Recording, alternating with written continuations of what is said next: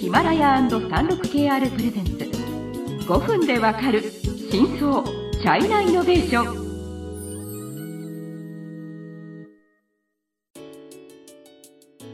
皆さんこんにちは。サンルキャルジャパンの委員です。日本経済新聞の山田です、はい。年末特集ということで、はい。2020年の中国のビジネス大事件振り返りうん。します、はい。はい、2回目では、うん。あのラッキンコーヒーの事件。とても業界を揺るがしたみたいな不正が発生しました、はい。でラッキンコーヒーは、うん。あの本当にもう成長神話と言われるぐらいのスター企業だったんですね。うん。で2017年創業して、うん。まあ、18とか19ヶ月で上場を果たしたはい。カフェなんですよ。まああのン。ものすごく簡略化したスターバックスだと思えばいいと思いますけど。あそうですね。そうですね。あの、もうスタバのオンライン版つまりすごいこうちっちゃいミニな店舗を抱えてあの作るだけで注文とか全部オンライン経基本的にそうそう由基本的にその中で飲む椅子はほとんどなくて、うん。うん事前にスマホのとかでオーダーしておくと取りに行くとかはい。まあ、あるいは場合によってはそのそんなえっとまあ日本流でいうウーバーイーツみたいなもの日本じゃないけどそういうものに取りに行ってもらうっていうのはできると。で、はい。安いそう安い。あのもう 2, 2杯購入すると1杯無料とか、うん。70 70%、7割オフのクーポンがいつもアプリ内にも配られているんですね。うん。だからまあみんな。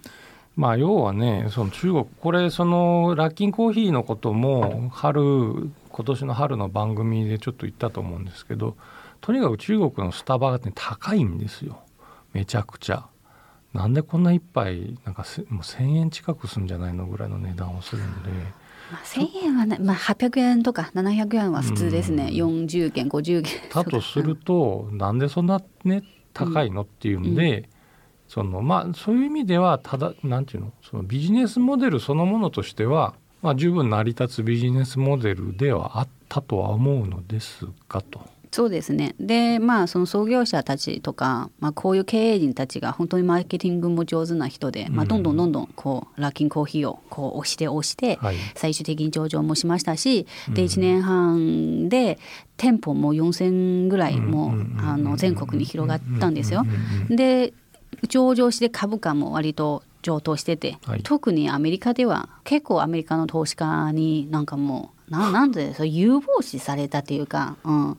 っていうような感じだったんですね。でまさか今年の4月えー、となんかその取締役会の特別委員会みたいなそういうか、の感じでこう調査をしたら、えー、と架空取引により総額大体約330億円の不正に計上したっていうのが暴露されましたね。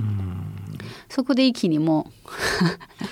いやまあそれはだって上場廃止ですよね。はい。でまあいろいろいろいろその後まああのまあ情報とか出ましたけど、最終的に6月の末かな、うん、もうナスダック上場廃止するっていうような、嘘はいかんね嘘はね。まあこれは悪質なことですね。はいはい。まあもちろん最初は空売りのあのアメリカの空売りのそういう会社がこれをこう披露したんですけど、まあまあまあそれ、うん。彼らもそれはそうやった方が自分のメリットになるとなるそうしてやったんでしょでもまあ確かにじゃあ結局それが事実となってということで、まあ、上場廃止しました。36KR ジャパンのサービスコネクトは最先端の中国のイノベーションやテクノロジー企業情報を提供しています。中国での事業やパートナー企業の探索などヒントになる情報が満載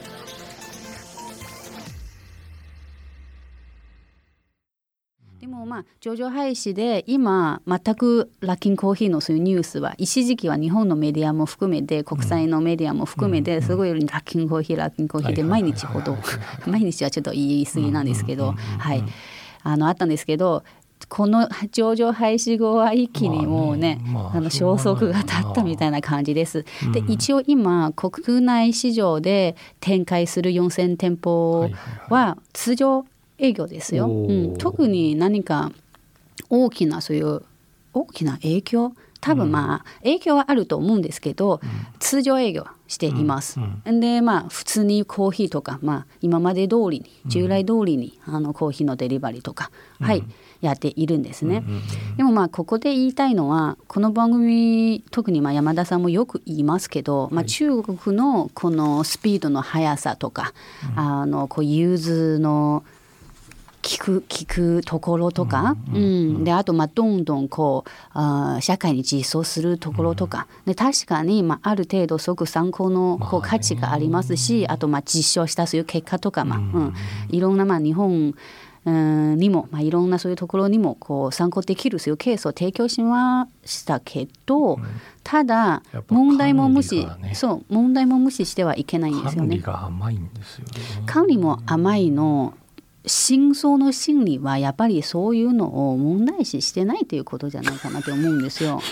まずねお金を売り上げを上げれば成功っていうようなところでじゃあそのユーザーをどうまあね。扱うとかもうちょっとこう、うん、つまりまあその量は達成しました、はい。でも質の部分サービスの質とか。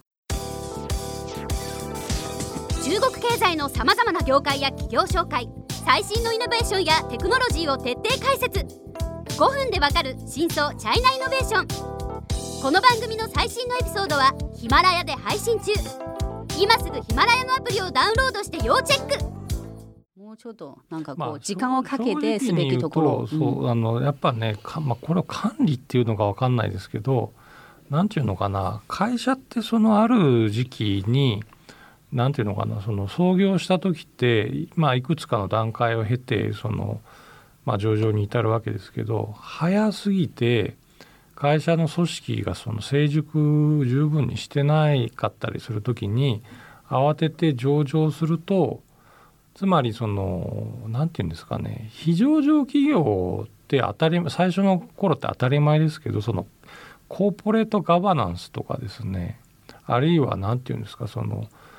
会計の会計というか監査のその対外的な説明とかってあんま必要ないからその辺の人がねそもそもいないいないというか最初そんな人ってむしろコストにしかなんないからいないと思うんですけど本来それをちゃんとやんないと、まあまあ、まさにこうその問題だと思いますけどちゃんとねなんていうのかな。順を追って会社と成熟させないといけないっていうのがやっぱできてないっていうことですよね、だから今のこの中国の投資市場も含めこの市場に普遍的に見られるこの軽軽率さとあとなんかなんか何かこれはあのもうひヒとするような雰囲気になるとみんな息に入るんじゃないですかそうそれは良くない。そうなんです、うんだからここ12年はもともとそのうあのいわゆるベンチャー投資の資金って減ってましたけどその前2016年ぐらいまではバブルがあった時にやっぱねそういうところにお金が入っちゃってるんですよつまりなんていうのちゃんと管理できてないところに。でそのうちの1個がこれだったっていうことで。そのまあコロナまあ去年のもともとそのマクロ経済のっていうかその当局が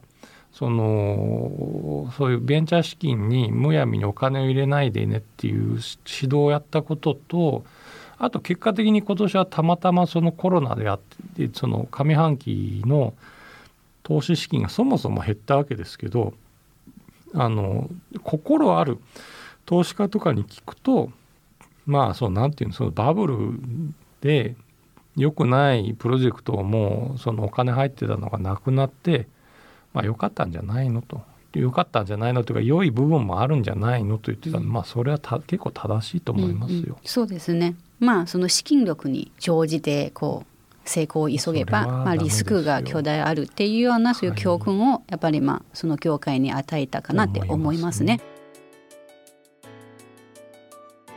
時間になりましたので、えー、と次回では、はいはい。まあそうですね米中摩擦、うん。うんの話をやっぱりしなければならないので、はいはいはい。はい。そこの振り返りをしますので楽しみにしていてください。